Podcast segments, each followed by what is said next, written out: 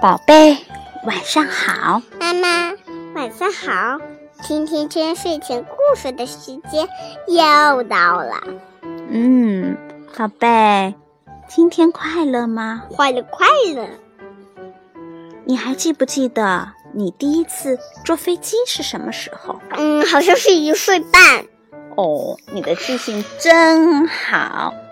你喜欢坐飞机吗？超级喜欢，我喜欢吃飞机上的粮食。有什么吃的？啊，有冰淇淋呐、鸡腿呀、那些类的。那是国际航班才有的。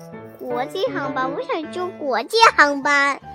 好吧，好吧，那我今天就跟你一起回忆一下第一次坐飞机时候的事情吧。好啊，好啊。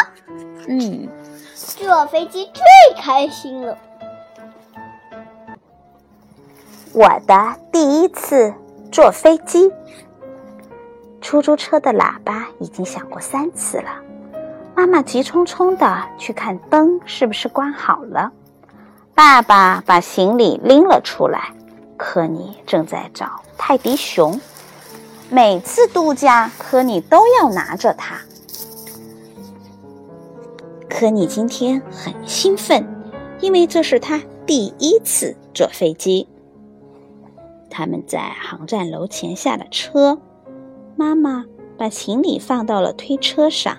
科尼很高兴的到处张望着，原来站楼里好多的人呐，有全家人一起出行的，还有带着公文包的，还有很多外国人。他还看见了商店、餐厅、银行和邮局。科尼和爸爸妈妈一起在柜台前边排队。爸爸把机票递给了工作人员。科尼选了一个靠窗的座位。爸爸把行李放到了柜台前面的传送带上，这样行李就会被直接送上飞机了。离起飞还有一段时间，科尼来到了外面的平台上，在那里。他看见了停机坪上的飞机，还看见一架正在轰隆隆降落的飞机。他们回到了候机大厅，开始安检。妈妈把提包放到了传送带上，科尼也把泰迪熊放了上去。工作人员可以清晰地从屏幕上看到包里的东西，这是为了防止有人把危险的物品带到飞机上。乘客们都在候机室里等飞机。正当科尼感到无聊的时候，广播里说：“乘客们可以登飞机了。”于是大家排着队走过一条长长的通道，上了飞机。科尼爬到了他的靠窗的座位上，窗子好小呀！窗户能打开吗？能。飞机上的窗户不能。飞机上的窗户是不能打开的。机长通过广播向乘客们问好。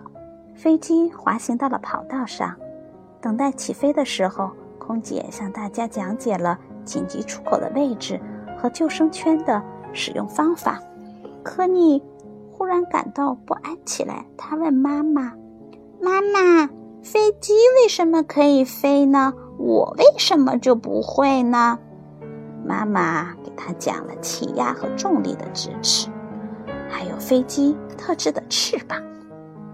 广播又响了，请系好安全带，将小桌板收起，将座椅靠背调直。飞机启动了，越来越快，终于离开了地面，飞上了高空。窗外的房子已经像玩具那么小了。科尼感到耳朵嗡嗡的响，肚子也不舒服。妈妈告诉他，这是由于气压引起的。于是给科尼一颗口香糖，一边嚼着嚼着。还有一个方法，妈妈告诉过你是什么？